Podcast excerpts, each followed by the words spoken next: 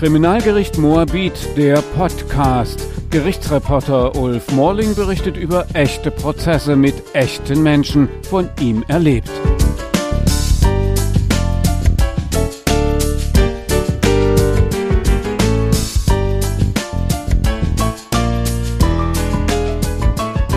Ich habe mein Hobby zum Beruf gemacht, soll Mustafa E. einmal bei einer Vernehmung vor ein paar Jahren gesagt haben. Selbst wenn er krankgeschrieben war, so der 55-Jährige, habe er ab 2010 die Erlebniswohnung in Neukölln gemanagt. Auch wenn er im Beruf und Betriebsrat bei einem DAX-notierten deutschen Konzern Probleme hatte und damit wohl überfordert war, habe er die mehrstündigen Gangbang-Partys in Berlin-Neukölln über das Internet organisieren können. Das sei ja keine Arbeit gewesen. Zehn Jahre lang soll Mustafa E. in seinen Bordellen unter anderem eine minderjährige 15- und einige 17-jährige junge Frauen angeboten haben bei Flatrate und Gangbang-Partys. Bei den Sexpartys mit Männerüberschuss gab es neben einem circa halben Dutzend Frauen, einmal mehr und einmal weniger, auch ein Buffet, denn für den Flatrate-Sex durften die zahlenden Männer so lange bleiben und so lange beliebig viele Frauen benutzen, wie sie wollten. Alles organisiert von Mustafa E., der sein Hobby zur einträglichen Beschäftigung machte. Der absolute Höhepunkt soll der Ruhetag in der Erlebniswohnung gewesen sein. Jeden Sonntag durften zum Ruhetag nur auserwählte Männer erscheinen. Da sollen auch minderjährige, 17-jährige Frauen zur Verfügung gestanden haben. Mindestens einmal war es nachgewiesenermaßen eine 15-jährige. Oberstaatsanwalt Bernhard Mix ist derzeit Leiter der Bekämpfung der organisierten Kriminalität und des Menschenhandels in der Berliner Staatsanwaltschaft. Wir gehen davon aus, dass Herr E. durchgängig seit Jahren in dieser Erlebniswohnung aktiv ist und diese auch tatsächlich betreibt, auch wenn andere Menschen da ihren Namen hergeben, zum Beispiel dann im Handelsregister oder im Gewerberegister aber er derjenige ist, der da maßgeblich verantwortlich ist, der dort die Personalpolitik betreibt, der dort für die Festsetzung der Preise zuständig ist. Das ist alles Gegenstand der Anklage und zwar durchgängig seit vielen Jahren. Im Prinzip bis zu seiner Verhaftung jetzt im Herbst 2020. Die Berliner Justiz ist seit Jahren zögerlich mit Mustafa E. In Untersuchungshaft kam er erst vor ein paar Monaten am 17. November 2020.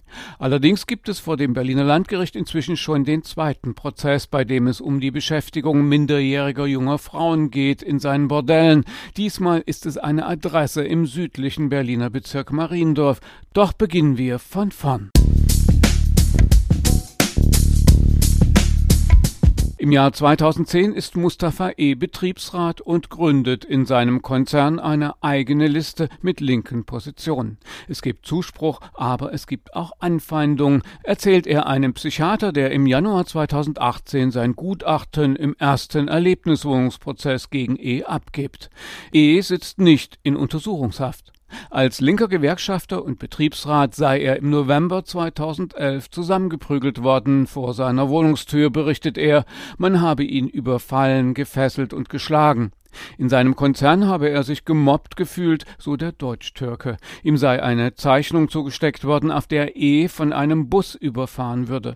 Zwar habe er seine Erlebniswohnung trotz der Ängste um sich weiterführen, aber er habe nicht in seiner Firma arbeiten können wegen der von ihm behaupteten Anfeindungen. Dann soll ein Kollege zufällig in Es Neuköllner Bordell als Gast aufgetaucht sein und machte es im Konzern publik, dass E auch Sexpartys mit Männerüberschuss organisiere. Das sei mit einem Gesichtsverlust in seiner Firma verbunden gewesen. Die Nebentätigkeit in seinem Bordell untersagte sein Arbeitgeber wegen moralischer Bedenken, hieß es.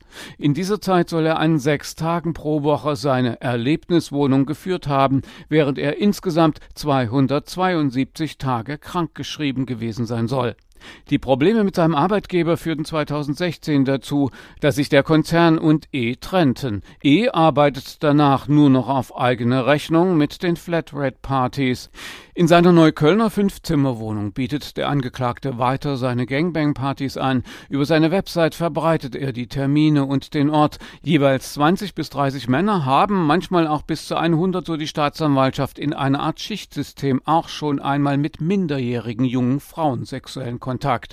Manchmal sind auch mehrere Männer gleichzeitig bei einer der jungen Frauen. Es wird auch Schlange gestanden. Die beiden 15- und 17-jährigen Mädchen bzw. junge Frauen, die 2013 aufgegriffen werden bei einer ersten Razzia in Esbordell, waren Opfer, so die Staatsanwaltschaft. Freiwillig hätten sie nicht mitgemacht, auch wenn keine offensichtliche Gewalt angewendet wurde, denn einer Minderjährigen sei es nicht möglich, ihre womöglich eigene Willensentscheidung wie ein Erwachsener zu überblicken.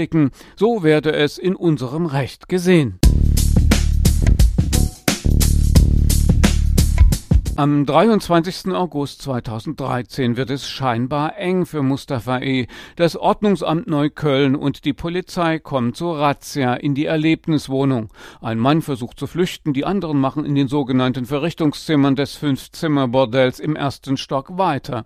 Die waren alle nackt, sagt ein Polizist, der dabei war, und er denkt auch heute noch an die Razzia im Rotlichtmilieu und ist auch noch 2021 erschüttert. Eine 15-jährige, klar auszumachen als junges Mädchen, gerade einmal 1,50 Meter groß, wird entdeckt unter den insgesamt neun Frauen.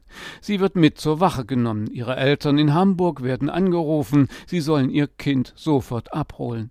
Doch die Personalien der anwesenden Männer werden nicht einmal festgestellt.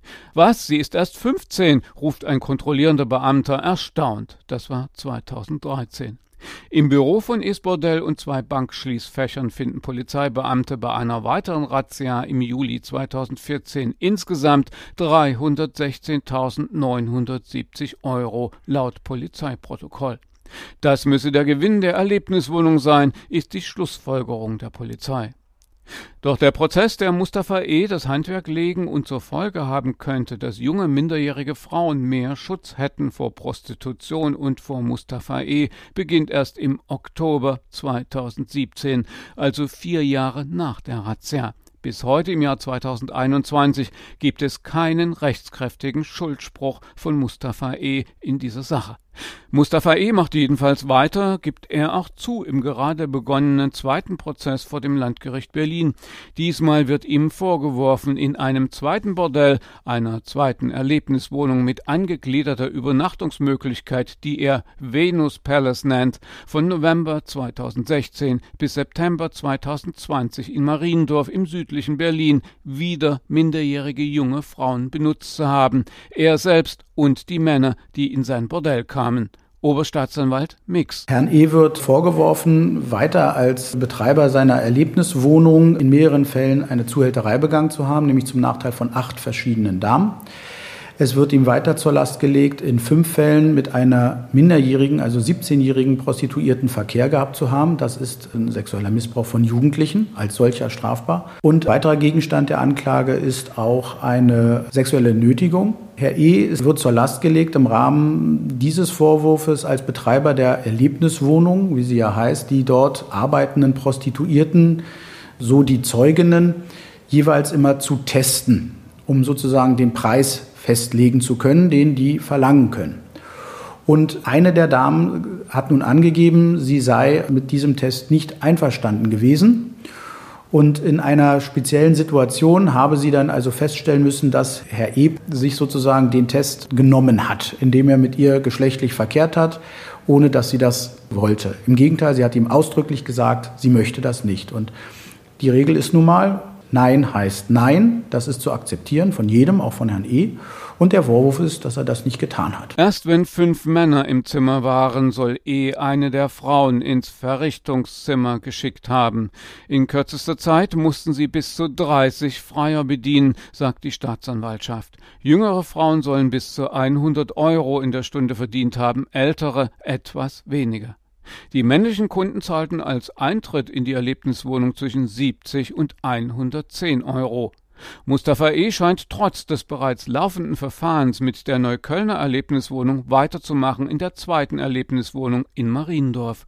Und Polizei und Justiz lassen ihn weitermachen. Am 16. Juli 2016 schreibt ein Kunde der Erlebniswohnung im Internet auf einer Bewertungsseite für Sexdienstleistungen Zitat Offiziell ist Schicht im Schacht, inoffiziell geht da noch etwas. Teilweise annoncieren Mädels oder Mustafa über eine Internetseite und lotsen einen dorthin. Für Auserwählte scheint es auch noch Partys zu geben, war jedenfalls im Frühjahr noch so. Mustafa E. hat drei Verteidiger in seinem zweiten Prozess vor dem Landgericht Berlin.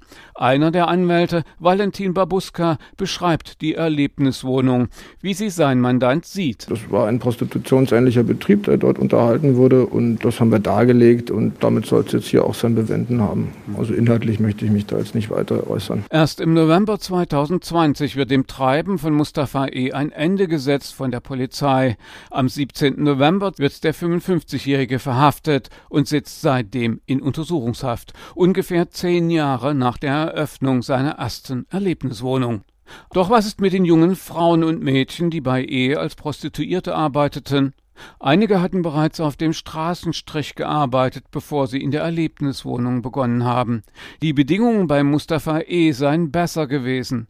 Trotzdem erstatteten einige von ihnen später bei der Polizei Anzeige. Das 15-jährige Opfer Es war mit einer volljährigen Freundin aus Hamburg gekommen. Ihre Eltern trennten sich gerade. Sie wusste nicht wohin und landete eines Abends in der Erlebniswohnung, hat sie der Polizei erzählt.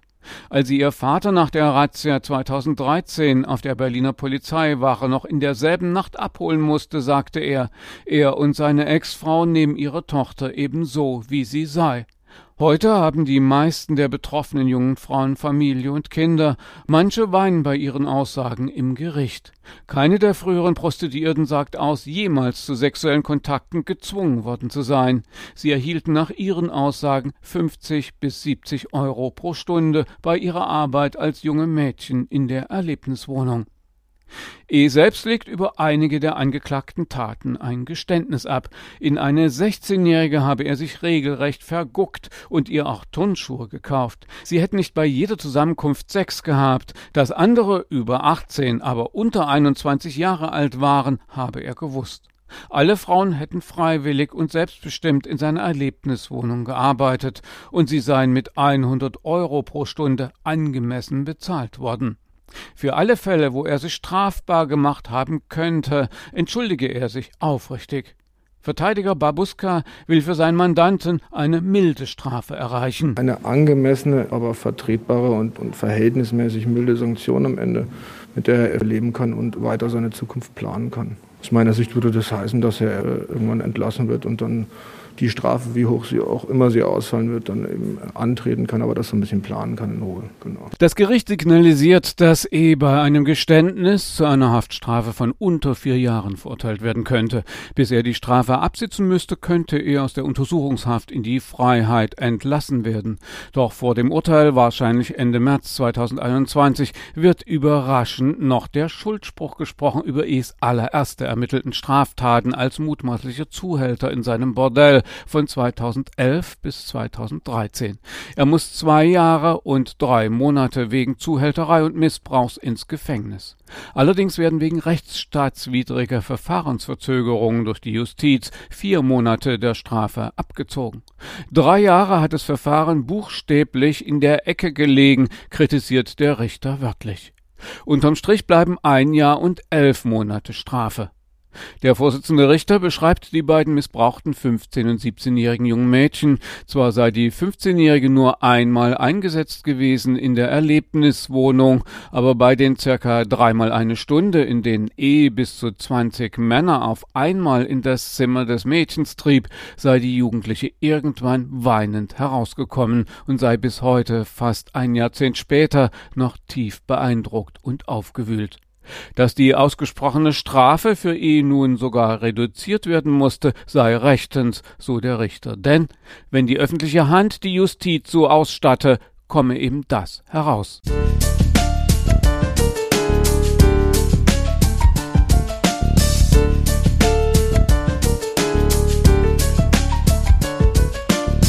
Kriminalgericht Moabit, der Podcast. Gerichtsreporter Ulf Morling berichtet über echte Prozesse mit echten Menschen, von ihm erlebt.